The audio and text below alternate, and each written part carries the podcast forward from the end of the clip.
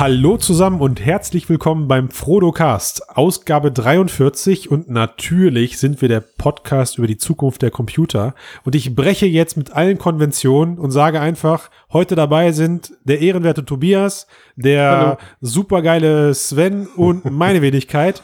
Das wollte ich nämlich immer schon mal machen und heute kann ich mir das nämlich erlauben, weil ihr wisst nämlich, Matthias, der Chef, ist nicht da. Uh. Und wenn der Chef Oh, nicht da hier ist, sturmfrei. ja, genau, dann, dann tanzen sie. Wie, wie geht der Spruch? Dann äh, was? Tanzen die, Die Mäuse auf den Tischen. Genau, Okay, auf so Tischen. sieht's aus. Ja, und ich würde sagen, das machen wir heute doch einfach mal. Das, das nutzen wir aus. Auf jeden genau. Fall. Ole, ole. Lass mal krachen. wie geht's euch? Apfelrisiert, äh, Frucht, wie war das jetzt? Also ich bin auf jeden Fall äh, schon wieder. Appleisiert Ja, ich- vielleicht? Ich muss auch gleich mal eine Fanboy-Warnung vorweg schicken. Also alles, was ihr von mir heute hört, Ja.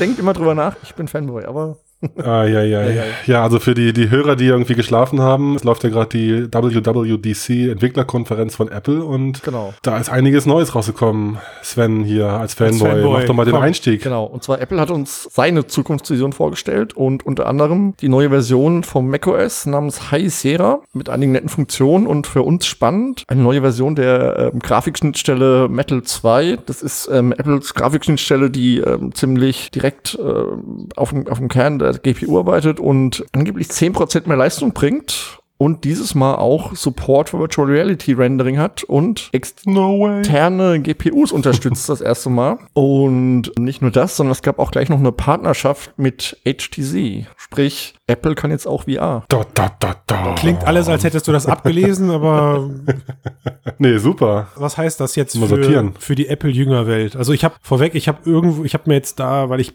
habe halt überhaupt keinen Bezug zu Apple, außer dass Mhm. ich es kenne und dass ich ja das Ganze auch natürlich als Tech-Interessierter verfolge, habe ich teilweise jetzt Berichte oder oder so Zusammenfassungen außerhalb gelesen und da war, da haben Leute sogar in Tagen aufgezählt, wie lange es schon kein neues iOS oder kein kein neues Update mehr, kein OS-Update mehr gab und so und dass das ja jetzt der die längste Trockenpause der der Apple-Geschichte ist. Das, so. du meinst jetzt für die Hardware. Also OS gibt's jetzt jedes Jahr. Also Aber dieses High Sierra oder so oder oder Ja, ja, nee, also- also Ein ein OS-Update gibt's eigentlich jedes Jahr, aber die Hardware wird im Moment nicht mehr geupdatet. Vor allen Dingen die Pro-Hardware, also der Mac Pro in dem Fall. Aber auch hier hat Apple jetzt nachgelegt und hat ein iMac Pro angekündigt. iMac ist dieses äh, All-in-One-Ding mit dem 5K-Monitor. Und das neue Teil wird bis zu 18 Kerne haben und äh, ab 5000 Euro kosten, also eine ganze Menge. Aber eben auch VR-kompatibel und was ich davon halte, ich meine, Apple war immer schon die Hardware für Kreative. Und ich denke, die wollen sie einfach halten oder will zurückgewinnen. Nämlich eben die Kreativen, die auch VR-Anwendungen machen. Also es ist jetzt kein, kein Endanwender-Ding, dafür ist es zu teuer, was Apple da macht. Aber ich denke, sie sprechen eben ihre alte und weiterhin bestehende hoffentlich Zielgruppe an der Kreativen, der, der Schöpfer. Aber ist es preislich? Ich habe die jetzt gerade nicht im Kopf. Wie, was kostet da jetzt so, eine- so eine Kiste, mit der ich dann VR machen kann bei denen? Haben sie da jetzt, Naja, also die, wie war das nochmal? Also die externe.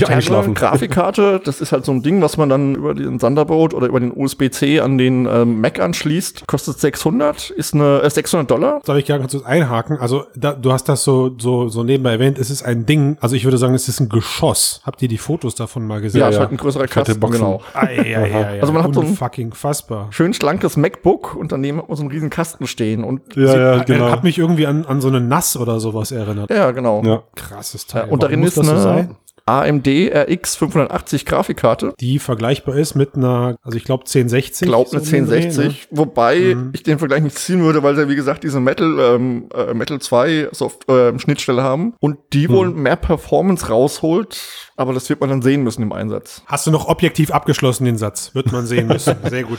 noch Ja, ja, gerettet. das stimmt. Ja. ja gut, aber ich brauche jetzt ja die, die externe Box äh, mit der super extra external Grafikkarte ja nicht zwangsläufig, um Genau. VR zu machen. Also ich kann ja auch den normalen neuen iMac Pro oder was auch immer wieder hinstellen und dann eine Wi-Fi anschließen über HDMI und oder DisplayPort Adapter, wie auch immer und USB fertig. Mhm. Ich weiß oder? noch nicht, auch die, die neuen Mac Pros haben ja auch Grafikkarten bekommen, die jetzt ein bisschen besser sind. Ich bin jetzt nicht sicher, ob es damit auch schon geht. Weiß ich nicht. Aber auf jeden Fall dieser iMac Pro, aber wie gesagt, der fängt da bei 5000 an und es ist dann das 8-Kern-Modell und das 18-Kern-Modell mit der fetten GPU wird dann noch mal einiges mehr kosten. Aber gut, hm. ich meine, also du hast es ja, so, oh. soweit, soweit kann ich das ja schon nachvollziehen. Du hast es ja mhm. vorhin gesagt, es richtet sich jetzt eindeutig an die Kreative, mhm. also an, an die, an die kreative äh, Gesellschaft und das war ja, das habe ich auch noch mitbekommen, bei Apple immer so gang und gäbe, also alles, jeder, jeder, jeder Fotograf und alle Filmcutter und Grafiker und Designer und so, die haben immer geschworen auf diese ganzen Kisten, weil das Zeug da eben so gut funktioniert. Mhm, genau. Und insofern würde ich jetzt aus dem Bauch heraus sagen, der Preis ist Apple-typisch hab, also hab, happig, happig ja. aber genau, Apple-typisch happig, das ist fast schon, fast schon Zungenbrechen. Wobei, man muss sagen, ähm, sie haben auf der Kon Konferenz kurz dazu, sie haben gesagt, dass eine ähnliche Hardware, wie sie die jetzt verbaut haben, in 5000 Modell 7000 kosten würde als mhm. PC. Okay, gut. Da kann man jetzt schon halten, was man will. Wenn man nicht, nicht marktvergleichbar ist, kann man sowas erstmal behaupten. Aber ja. gut, da wird es irgendwelche, da wird es irgendwelche Teardowns geben und so. Und also, dass die, dass die Produkte qualitativ dann den Preis irgendwo auch vertreten, plus eben der ganze Apple-Fanboy, der dann da immer, oder dieser ganze Apple, genau, diese Apple-fanatischen Menschen, die das irgendwie kaufen, finde mhm. ich schon okay. Aber was ich viel interessanter finde, ist, dass ja jetzt sich dadurch VR wieder mal ein Stück weiter in die Richtung bewegt, wie wir es hier im Podcast immer und immer wieder prophezeien, nämlich es wird ein Arbeitsmedium neben dem Total. täglichen, neben dem täglichen Tun. Ne? Und ja, das ja. finde ich halt ein cooler Ansatz, dass du halt jetzt bei Apple das auch findest und nicht nur so ausgeschlossen die äh, diese Windows-Fraktion da ist, ist eben nutzt, mhm. weil das, glaube ich, hilft dem Medium langfristig eben am Arbeitsplatz Fuß zu fassen, dass du dann bei bestimmten Anwendungen und einer davon haben wir ja auf der Apple Keynote gesehen, nämlich dieses ähm, ja, Filmset der Zukunft, was du mhm. eben in VR dann einmal mhm. bewerten oder eruieren kannst dass mhm. du das halt eben mit deiner Vive, die daneben liegt, eben kurz machen kannst. Finde ich cool. Ja, ja. Also ich denke auch so, das ist halt eine sinnvolle Ergänzung. Wie du sagst, so, man hat halt dann in Zukunft da seinen Rechner stehen und da die Brille daneben und wenn ich eine bestimmte Anwendung mache, dann ziehe ich sie halt kurz auf. Also finde ich auch korrekt und, und nicht überfällig, aber angemessen so, dass es jetzt halt plattformübergreifend oder sich weiter verbreitet halt einfach ankommt, so im, im produktiven Alltag. So, das, äh, Wobei ich das schon echt schön. Ich glaube eher, dass Apple da seine User halten will, weil sie sonst halt gewechselt hätten auf, auf Windows Windows-Systeme. Und ich glaube, dass das jetzt eher weniger der VR-Branche als Apple selbst hilft, eben an dem Markt weiterhin zu bestehen. Also du meinst die kreativen User, die gerade so VR interessiert sind und rumgeflucht haben, dass ihre geliebte Apple-Hardware nicht kompatibel ist, dass man die jetzt davor beschützt zu wechseln. Ja, also ich, ich sehe das ja bei mir, da wo ich arbeite. Ist das überhaupt möglich? Ist das überhaupt möglich, dass ein Apple, dass ein Apple-Jünger, also wenn dann doch nur temporär Sven, Ja, aber das ist doch keine Chance. Also unser VR-Team, wo ich arbeite, die sitzen halt auch alle an Windows-Rechnern im Moment. Was, was und fluchen jeden machen? Tag, oder? Na, das, das weiß ich nicht, aber ich denke, dass es halt echt so, ein, so eine Methode ist, die Leute einfach bei dem System hm. zu halten. Wenn du die mal verloren hast, ist es schlecht, die wieder zu gewinnen, nicht einfach. Hm. Wir verlieren gerade fähige Windows-Menschen an die Apple-Hardware, weil wir jetzt eben umgekehrt den Fall haben, dass wir jetzt halt erste, äh, erste Apple-Geräte im Haus haben und die Leute halt nach hm. und nach dem ganzen Zeug verfallen und sagen, verdammt, das ist ja doch ziemlich gut. Ja. Mhm. Also von daher Hut, Hut ab. Aber nach allem, ja. nach allem, was, was wir jetzt hier im Cast besprechen, muss ich schon mal festhalten, die Außenwelt interessiert das kaum. Also mhm. kaum ein Mensch der Tech-Redaktion oder irg irgendwelche Tech-Seiten haben großartig über diese ganzen VR-AR-Thematiken, zu denen wir jetzt gleich noch kommen, gesprochen. Mhm. Das Ganze wurde vielleicht mal in einem Nebensatz erwähnt und all allgemein ist Apple nur bedingt gut weggekommen mit dieser Keynote, weil sie wohl scheinbar, ich gebe das jetzt nur mit Worten fremder Leute und fremder Reviews eben wieder, scheinbar nur aufgeholt haben. Also das war wohl einfach mhm. lange überfällig, dieser Hardware-Refresh und sie sind jetzt wenig innovativ aufgetreten, sondern haben einfach nur quasi die Lücke zu aktuellen Systemen geschlossen. Kannst du mhm. das so bestätigen, also, Sven? Du meinst jetzt im VR-Bereich oder generell? Nee, nee, generell. Also, also diese, also dieses VR-Add-on ist halt nice für, für unsere VR-Bubble, in der wir hier gerade leben. Mhm. Ich befürchte aber, dass das eben draußen kaum Leute großartig interessiert. Also, also äh, letzten Endes vor allem auch keine Endanwender, die dann irgendwie sich das Zeug holen, um darauf zu zocken. Mhm.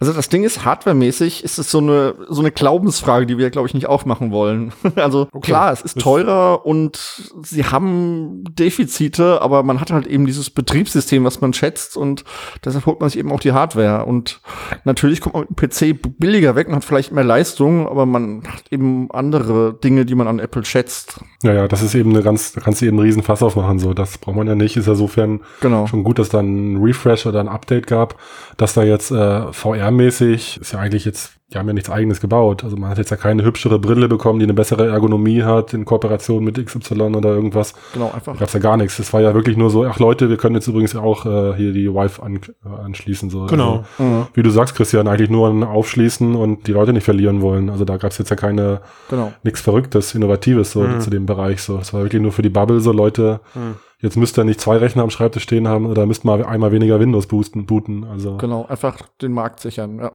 ja, und was wir natürlich dann auch noch erwähnen könnten, ähm, äh, wenn wir gerade bei Apple und VR sind, ist ja ein geiles äh, Anwendungsszenario, was sie noch gezeigt haben auf der Keynote, wo ILM XLab mit auf der Bühne stand. Also die Visual Mhm. Effects Firma, die für Star Wars verantwortlich ist und die ganzen fettesten Produktionen in Hollywood eigentlich fährt. Und die haben gemeinsam die Demo gezeigt, wie man VR nutzen kann, um äh, als Previous-Tool, also um Shots zu planen, wie man sie später äh, filmen möchte oder in CGI produzieren möchte.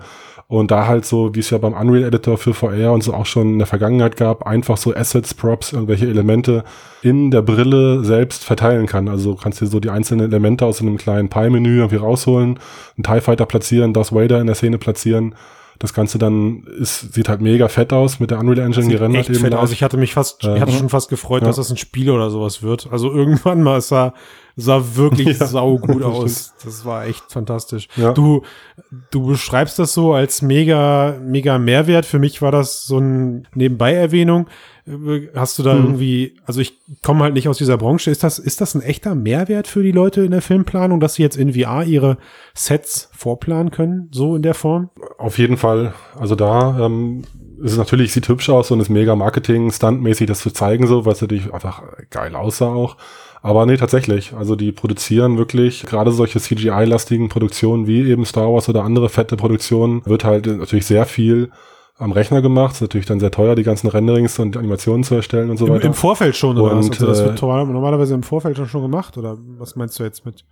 Ja, also die, also genau, also die Modelle werden schon halt, bevor gedreht wird, auf jeden Fall schon angefangen zu produzieren.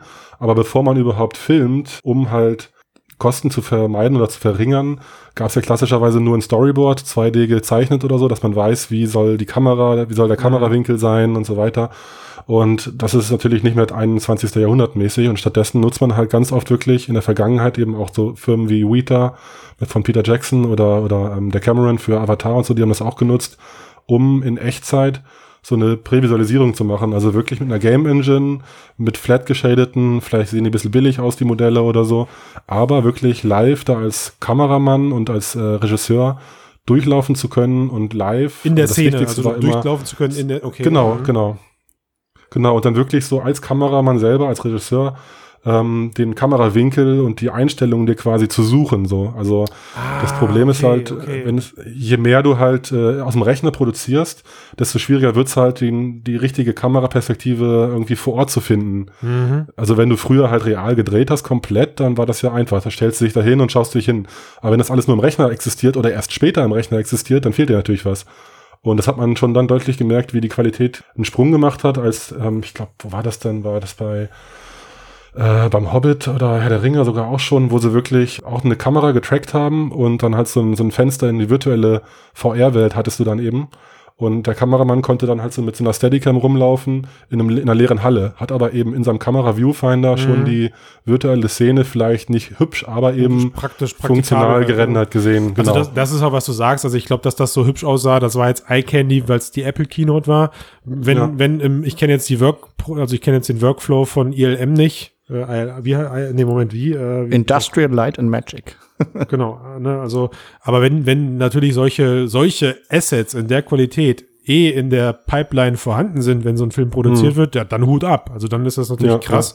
Ich, hä- ich hätte, mich würde jetzt halt einfach so der ganze Quatsch dahinter interessieren. Ne? Also lohnt sich das wirklich? Ist das, äh, ist das lohnenswert, Assets in dieser Qualität zu produzieren? Und äh, macht das Sinn, dass ich eine Szene in dieser Form schon live begehen und kann und eben äh, dann Mhm. auch vorher schon betrachten kann? Klar, wenn das natürlich alles durch die durch diese die Engine dann so da rausfällt, also gerade diese ganzen Light Shader oder sowas, die purzeln ja eigentlich da raus. Da muss ja dank Game Engine nicht mehr viel gemacht werden. Man muss halt den Assets einmal die ganzen ja. Ja. Spezifikationen geben und der, den Rest macht dann Unit, macht dann, macht dann Unreal. Aber okay, krass. Also ich, wie gesagt, ich habe da kein Gefühl für. Super, super spannend. Und unterstreicht dann auch wieder da unsere Aussage, dass das echt dann so ein, so ein, so ein Gamebreaker sein kann in der Medienindustrie, wenn man Mhm. sowas eben alles an seiner heißgeliebten Apple-Kiste machen kann. Mhm. Ja, ja, das stimmt. Also fand ich deswegen eben einfach fett, so, weil das, natürlich fragt man sich, wie schnell da jetzt so ein Artist anfängt, seine Modelle in 3D zu platzieren oder ob es am Anfang draus hinaus, drauf hinausläuft, dass das am Bildschirm passiert und danach geht der Regisseur noch durch und, und macht die Kamera. Aber ist ja egal. Also auf jeden Fall, wenn es ein Toolset für gibt und man einfach die Brille auf und dann so planen und recorden kann, also super. Ja. Also, so viel dazu. Genau. Aber es gab ja sogar noch mehr, oder? Es gab noch mehr, genau, du hast ja eben schon Peter Jackson erwähnt und äh, den gab es ja indirekt auch. Ach stimmt, Stimmt, ja genau, ja. da haben wir eigentlich die perfekte Überleitung schon wieder. Genau. Also Apple beruht sich nämlich nicht nur äh, auf VR-Aufschluss aus, sondern äh, tritt, betritt jetzt auch 2017 am 5. Juni war's äh, die AR-Szene offiziell. Da, da, das ist auch dein, das ist auch dein Thema, Tobias, Oh oder? yeah. Das war genau, da muss auch dein Herz aus der Brust Da wurde Tobi wach sein. in der PK. auf jeden Fall, genau. Zwischendurch bin ich so ein bisschen weggedöst, aber dann war ich wieder vorne dabei, auf jeden Fall. Komm, fast Nee, zusammen, also- ich habe so viele Fragen, die ich dir stellen muss. Ui. Jetzt Mr. MrAugmented.org. Also da musst du mal jetzt, äh, da musst du gleich einiges aushalten. Schieß los. Alles klar, ja gut. Also um es kurz zusammenzufassen, hat Apple dann eben in der Keynote gesagt, so hey, wir machen jetzt auch AR und erschließen hier den riesen, den größten Hardware-Markt auf über Nacht, weil wir es jetzt auf allen iOS-Geräten, also Tablets und iPhones dieser Welt zum Laufen bringen und offiziell äh, ein SDK anbieten, ohne Third-Party-Anwendungen und irgendwelche Sonder-SDKs von anderen, sondern wirklich integriert kann man jetzt AR machen, sagen wir mal ganz einfach. Kann ich ja kurz. Und Ähm, alle Geräte stimmt nicht. Ich glaube, ab dem A9, sprich ab dem iPhone 6S und Ja. ab dem Ja, ja. iPad. Nee, nee, genau. Air Ich habe jetzt nur so gesagt, wie sie es verkauft haben in dem Genau, Moment, aber aber, so man muss dann schon die. Einschränkung machen. Ja, Sven kann sich immer nicht zurückhalten. Wir kennen das Problem. Ja, das wollte ich nur nicht unter ja genau. Tisch Und was sie dann, wenn, er, wer- Tobias, das ist so, wenn er deine Einleitung nicht zerschießen kann, dann ist er nicht glücklich. Sorry, sorry. Nur noch bevor das das mach Thema was gut, mach weiter. ja, ja, nee, genau. Aber was hat man dann gesehen? Also dann haben die halt einen Tisch gescannt, der auf der Bühne stand und nach einer kurzen Weile, wo so ein Rechteck drum gesprungen ist für das, für die Initialisierung, hat man dann halt eine Kaffeetasse platzieren können, dann noch irgendwie eine Lampe und Vase und so weiter, konnte die dann über Drag and Drop schön hin und her schieben. Und es sah alles ganz sehr gut gerendert aus. Also ich weiß jetzt nicht, haben sie nicht gesagt, welche Engine sie benutzt haben, aber sie unterstützen Unity, Unreal und das dritte Ding, das kenne ich immer nicht. Wie hieß das? Scene Editor? Scene Creator? Egal. Benutzt eh keiner wahrscheinlich. Und das sah auf jeden Fall sehr schick aus. Und äh, was sie dann halt beworben haben und gesagt haben, was es halt alles kann, ist eben Feature-Based Tracking, also ohne Marker. Die können wirklich sich im Raum, wenn sie einmal eine Oberfläche oder die, die Umgebung erkannt haben, halt selbst ja, sechs Bewegungsfreiheitsgrade mäßig äh, bewegen und äh, orientieren und alles ist super und fertig. Und was sie noch anbieten dazu und beworben haben in dem Moment ist auch eine Lichtberechnung aus der Umgebung. Mhm. Also Ambient Light Estimation haben sie es genannt, dass man dann eben die Beleuchtung optimieren kann, dass das Ganze realistischer sich integriert und die Objekte sich gegenseitig halt auch die virtuellen Objekte sich gegenseitig beleuchten können oder auch die realen Objekte mit beleuchten sollen. Man weiß es nicht genau, wie weit das geht. Aber das war so die Demo, die sie gezeigt haben und äh, um jetzt rüber zu gehen, der zweite Teil der Demo war dann eben mit Peter Jacksons Team und da haben sie dann noch ein AR-Spiel gezeigt oder so ein Spielszenario. Es war ja, glaube ich, gar nicht interaktiv, ne? Nee, Aber da haben sie dann, nicht. da hat man dann letztlich auch einfach so eine, so eine, so eine Westernstadt, äh, futuristische Westernstadt auf dem Tisch erschienen, äh, erschienen da und da konnte man da sich umschauen. Das war auch mit Unreal sehr, sehr schick gerendert und sah fett auf jeden Fall aus. Und ja, das war zu sehen. Und jetzt können wir uns, der Christian wollte uns löchern. Aber vielleicht nochmal zu der Demo, was glaube ich beeindruckend war, dass halt diese so, so Männchen sind aus so einem Haus rausgerannt, irgendwie was bombardiert wurde. Und dann ist der eine zur Tischkante hingerannt und ist genau da, wo die Tischkante war, runtergesprungen. Jetzt ist es natürlich als Mhm. Demo relativ beeindruckend. Allerdings kannten sie ja die Tischdimensionen vorher und so. Ist halt die Frage, wie das dann wirklich mit allen möglichen Tischen funktioniert. Ob das dann wirklich genauso passt oder nicht. Also, also warum war, warum war das jetzt beeindruckend für dich? Also, das ist für mich halt so, AR muss. Sowas muss halt bei AR passieren. Das, ja, ja, aber kennst du denn Vergleichbares, wo das schon so gut funktioniert? Ja. Okay. Also, eigentlich, ja, doch. Also auf, Also, auf die, die, die Tango-Geschichten können das auf jeden Fall alle.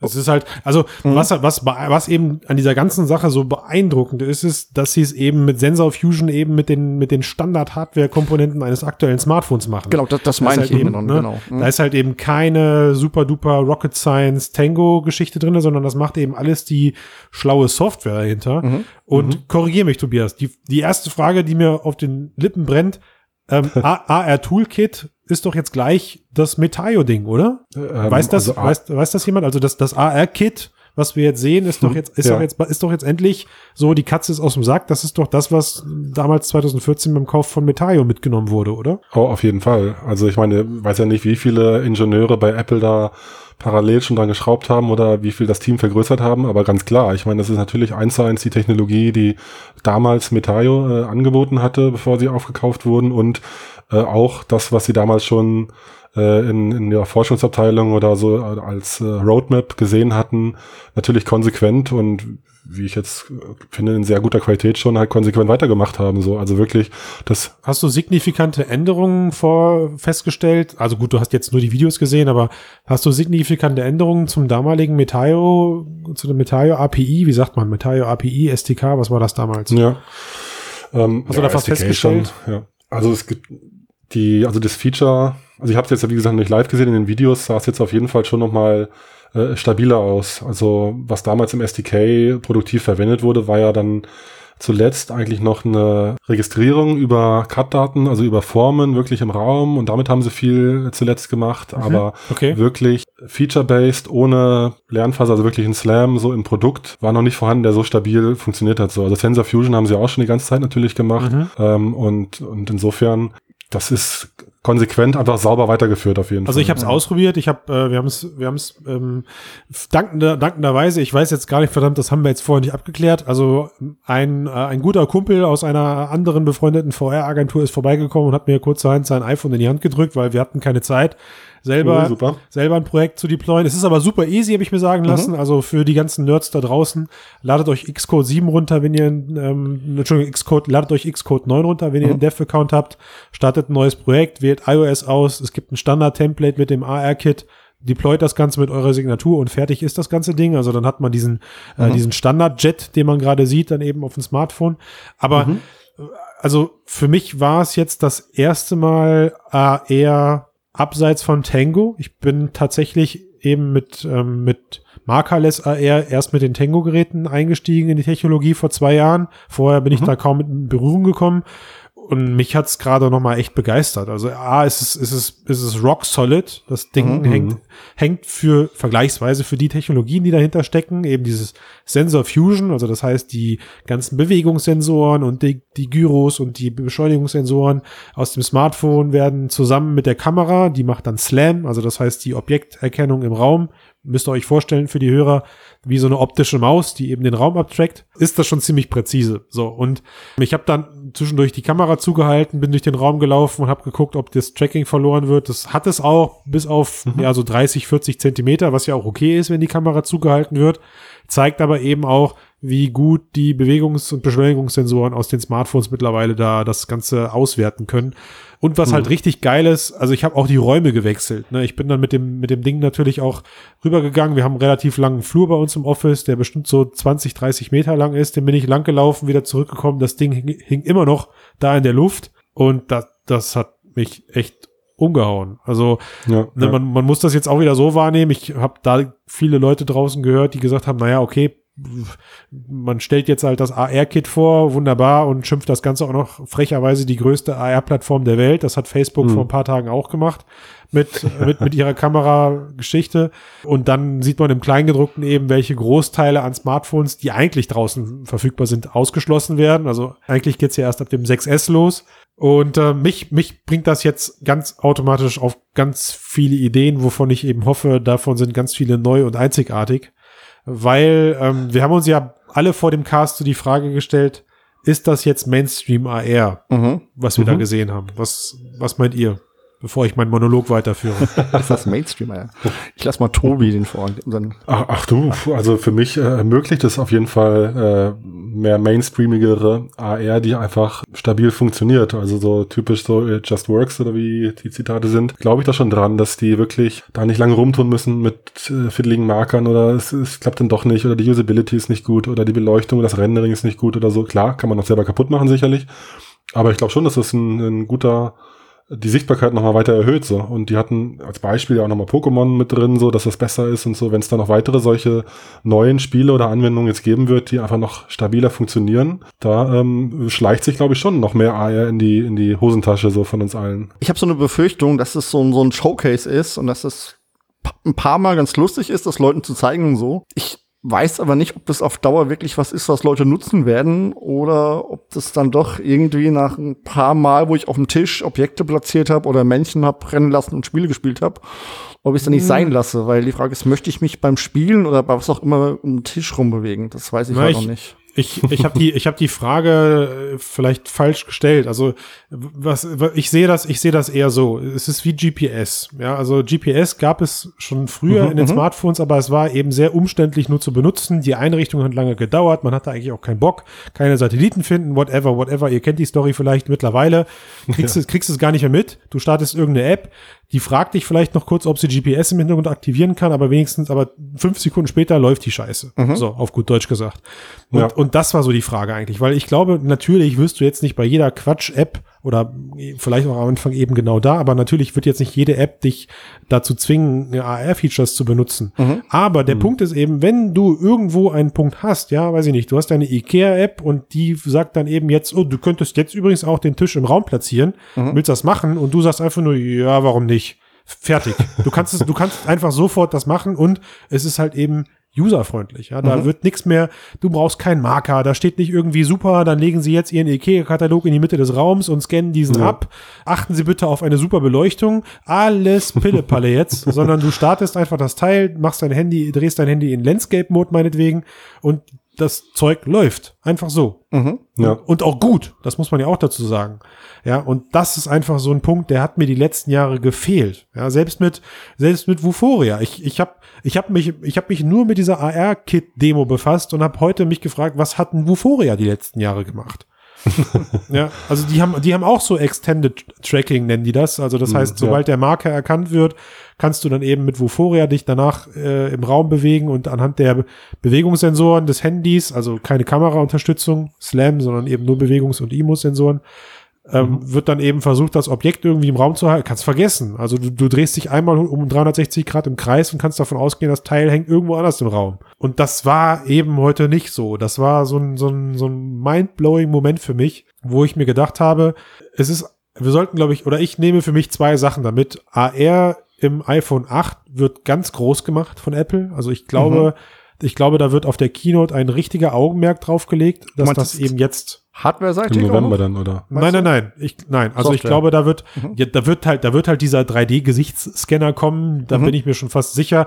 Der ermöglicht ja. aber auch nur das Entsperren des Handys zu jeder Tages- und Nachtzeit und Beleuchtungssituation, weil du eben unabhängig davon funktionieren kannst. Und meinetwegen gibt's dann halt auch irgendwie geile AR-Features, die äh, total toll auf deinen Kopf gemappt werden oder so. Weiß ich mhm. nicht, kannst dann halt als, als Panda FaceTime benutzen oder sowas. Ja, ja klar. Ne, ja. So ein Quatsch. Aber äh, dass, dass das AR-Feature halt jetzt schon funktioniert mit den ähm, Smartphone-Eigenschaften, wie sie jetzt vorhanden sind, das hat für mich das AR-Kit halt jetzt bewiesen. Mhm. Ne? Da muss, mhm, da, ja. also ich, ich, ich denke schon gar nicht mehr darüber nach, da müssen irgendwelche 3D-Tiefensensoren rein oder so, weil für mich heute einfach so der Moment war, wo ich dachte, ja krass, Warum eigentlich? Ja, das, das wäre jetzt auch meine nächste Frage gewesen. du hast es jetzt auch nochmal live benutzen können schon so.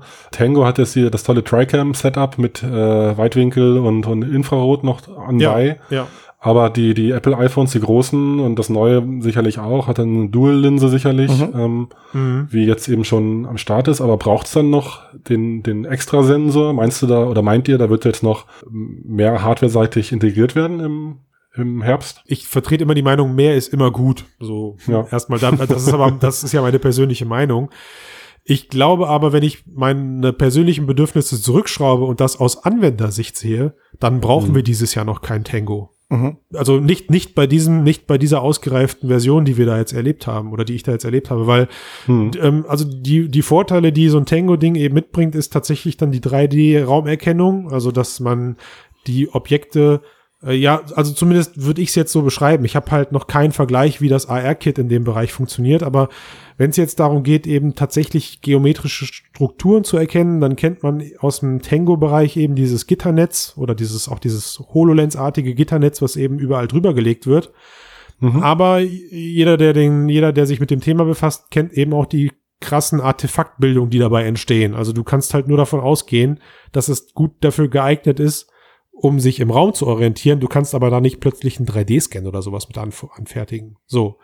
Ne, da, also dafür ist die Technik halt noch nicht ausgereift genug. Und was jetzt gerade passiert ist, ist, dass diese ganze Slam-Technologie, also die Raumerkennung durch die Kamera, ausreichend gut so oder so gut funktioniert, dass es meiner Meinung nach diese 3D-Tiefenscan-Geschichten für die, für die einfachen AR-Anwendungen, versuche ich es mal Mhm. so auszuformulieren, Ja, ja. also obsolet gemacht hat. Ich, ich, da muss jetzt halt irgendwas passieren, was meiner Meinung nach den Unterschied da klar und deutlich rauskristallisiert. Warum, wann brauche ich Tango? Oder wann hilft mir Tango und wann hilft mir eben dann das reguläre oder wann reicht, Mhm. für welche Anwendung reicht eben das AR-Kit? Das ist übrigens, das ist übrigens die größte, der, der größte Schaden, den der Markt gerade erleidet, durch, dadurch, durch dieses AR-Kit und auch durch den Aufkauf von Metaio. Gerade so im, also eigentlich im B2B und im B2C-Bereich. Wenn du jetzt App-Entwickler bist, musst du dich entscheiden, mache ich eine App nur für Apple? Das ist gut für Apple, schlecht für den Mhm. Markt am Ende, äh, Ja. weil das AR-Kit gibt's nicht auf Android. Also du müsstest auf Android dann eben auf äh, Vuforia zurückgreifen. Mhm. Und das, das kannst du halt nicht machen. Also du kannst nicht davon ausgehen, ich entwickle eine App, lade links einfach das AR-Kit rein, das ist dann toll und mach dann das Ganze nochmal einfach mit Vuforia, weil das wird vorne und hinten nicht funktionieren mit dem aktuellen Stand. Ja, ja da, da sprichst du auf jeden Fall einen wichtigen Punkt an, dass es halt natürlich so noch mehr verklustert wird und äh, einfach die Entwicklergemeinde natürlich nervt. So, also gibt's natürlich oft Wege, das irgendwie so abstrahieren. Vielleicht kommt das dann auch wieder in irgendwelchen Entwicklungsumgebungen, aber ist ja erstmal mega nervig so. Und dann hast du auch wieder andere Oberflächenerkennung. Dann hast du jetzt bei AR-Kit von Apple vielleicht Surfaces, die er erkennt. Und bei Tango hast du aber irgendwelche Dreiecke, dreidimensional im Raum. Und da versuch mal eine, eine Anwendung draus zu stricken, die Ja. plattformübergreifend läuft. So. Ja. Also, Aber vielleicht mal so als. Apple-Fanboy, ich meine, es gibt ja auch nicht wirklich viel Tango-Devices da draußen im Moment. Also da muss Nee, nee, nee, Google das gucken, dass sie nicht wirklich äh, den Anschluss verlieren im Moment. Das ist ja. Ja. Jein, also ich meine, Google hat ja auch auf nicht Tango-basierte Systeme schon Slam vorgestellt. Mhm. Sind sie, sind sie ja auch dran. Ne? Sie sind halt nur, sie haben halt nur kein Meta.io gekauft und das, Mhm. das Wissen, das Wissen, was Apple da damals mitgenommen hat, war nicht ohne, stelle ich eben gerade fest. Also ich hatte halt, Ja. außer dass ich den Kauf mitbekommen habe, nie einen Bezug zu denen. Aber ähm, äh, für mich, für mich steht halt eben fest, dass dass jetzt genau das gleiche passiert ist wie vor zwei, drei Jahren mit, mit den ganzen VR-Hardware-Geräten, also nur, dass jetzt, jetzt eben durch Software gelöst wurde, nämlich wir müssen uns nicht mehr über die Funktion streiten, sondern der Krempel läuft jetzt einfach und ab jetzt können wir Mhm. endlich über Apps nachdenken. Standardisiert. Ja. also es gibt jetzt, wenn auch auf Apple, im Apple-Ökosystem, aber es gibt jetzt einen echt gut anwenderfreundlichen Standard, der nativ im, im, im Apple-Code verankert ist, was einfach äh, Knaller, echt. Also ich glaube, ich, Ja. ich habe ganz viele Ideen. Ich glaube, die liegen, viele davon liegen auf der Straße und es gilt jetzt, das ist ein Appell an alle Hörer draußen, ey, knallt die nächsten sechs Monate oder wann wird das iPhone 8 vorgestellt? Ähm, September November, nehme ich an, wie jedes Jahr. Okay. Und dann kommen die Geräte Also, so Ende September, schon, Mitte ist schon Oktober. gar nicht mehr so lang. Dann knallt Nee. bis September durch, was das Zeug hält Mhm. und entwickelt euch die Scheiße aus dem Leib. so, sorry.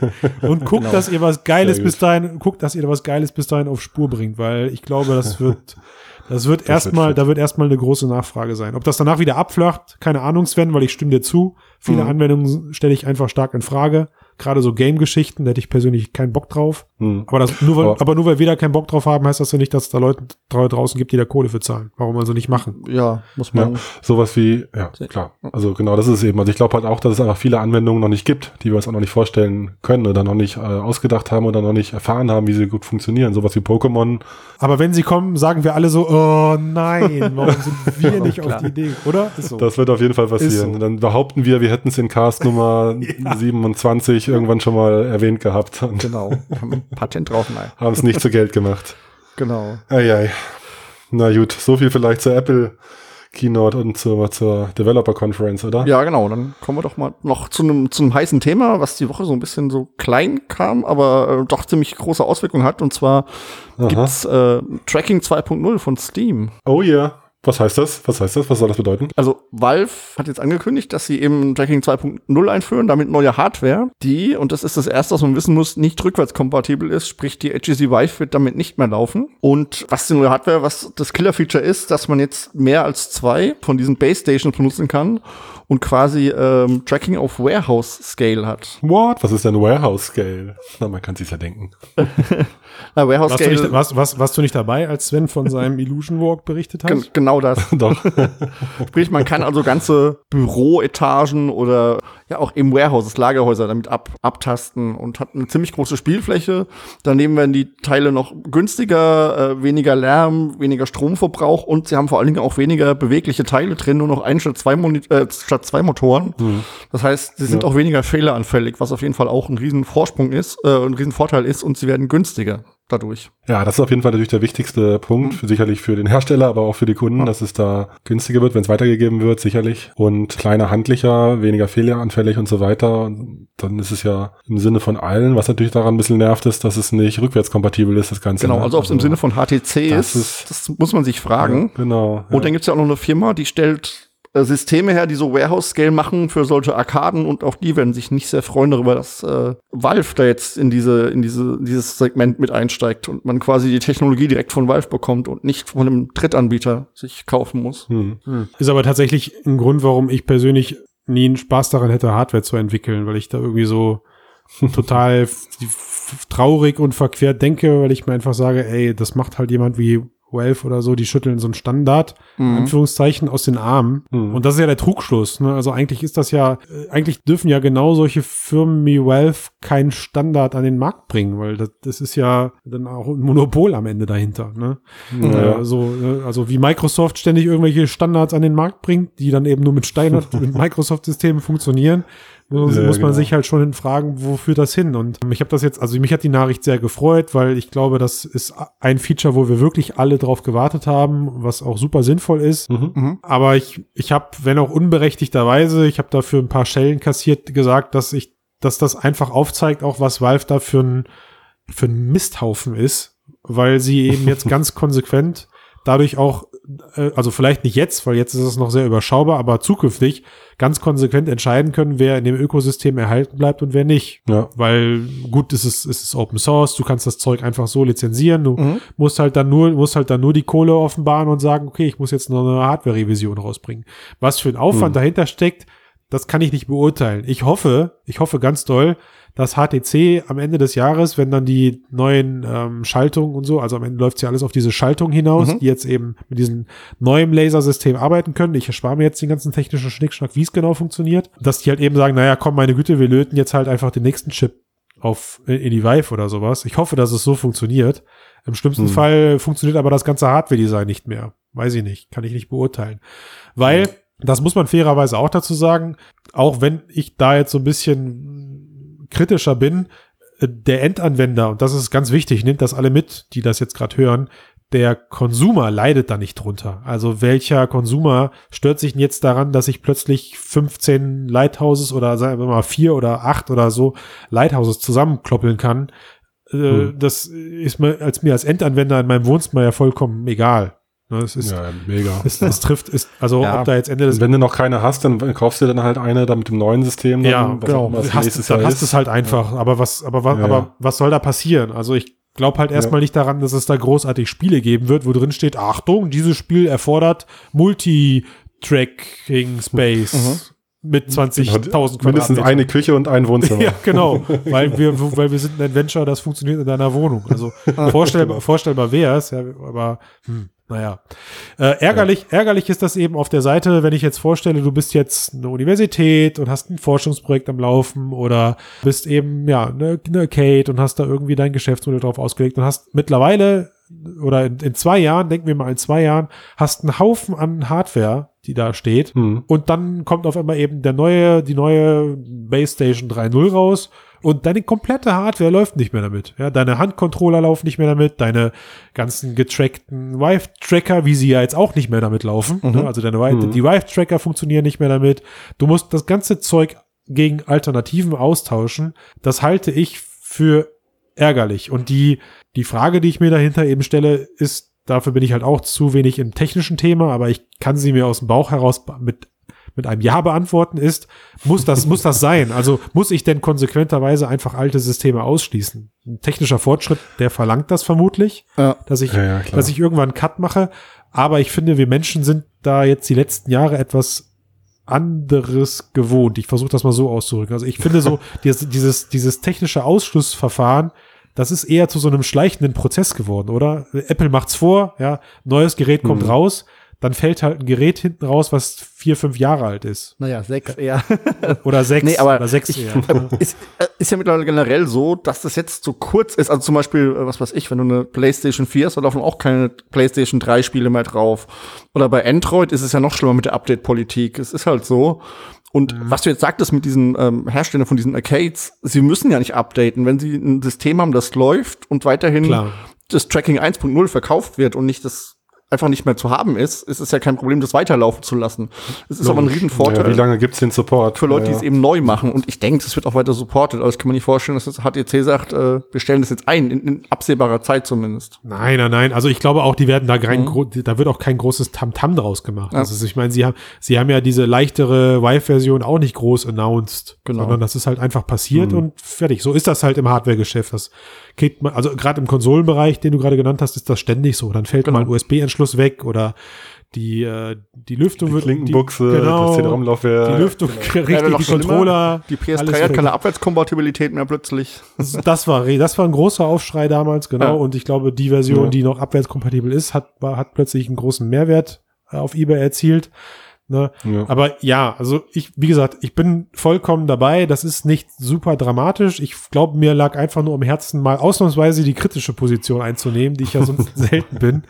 Äh, und aus, dem- einfach mal so aus der Laune heraus zu sagen, ich finde das bedenklich, was, äh, was für eine Macht man da zukünftig an, an Valve gibt. Mal zu HTC eine Frage. Ähm, ich meine, diese neuen Türme werden ja günstiger sein und diese alten, da kostet ja einer, wenn man die kauft, 200. Meint ihr nicht, sofern das natürlich möglich ist, dass HTC ähm, die Vive eben tatsächlich auf die neue Technologie umstellt und dann durch die, die günstigere Produktion der neuen Lighthouses eben auch den Preis des Pakets senken kann? Das wäre ja für Klar, also HTC auch ein Vorteil. Ja, Hm. ist, da, am Klar. Ende profitieren da ja alle von. Also Genau. es ist ja ne, die, die Gelackmeierten, sage ich, sind eben die sind eben die ganzen ja Early Business Adopter. Units, die da ja oder Ja, gut, ja das auch. in- dem Fall ja jetzt gar nicht mal. Ne? Also ich habe ich ja gerade gesagt, die Konsumer glaube ich leiden da jetzt nicht drunter. Die können sich vielleicht auf den Schlips getreten fühlen, weil sie sagen, ey, zwei Jahre nachdem ich mir die Valve gekauft habe, gibt's schon eine, die technisch besser ist. Aber ob man ob man das zu. Hause eben ausreizen könnte, ist zu Ja. Kacke wäre jetzt, wenn jetzt nächstes Jahr irgendwie der Vive,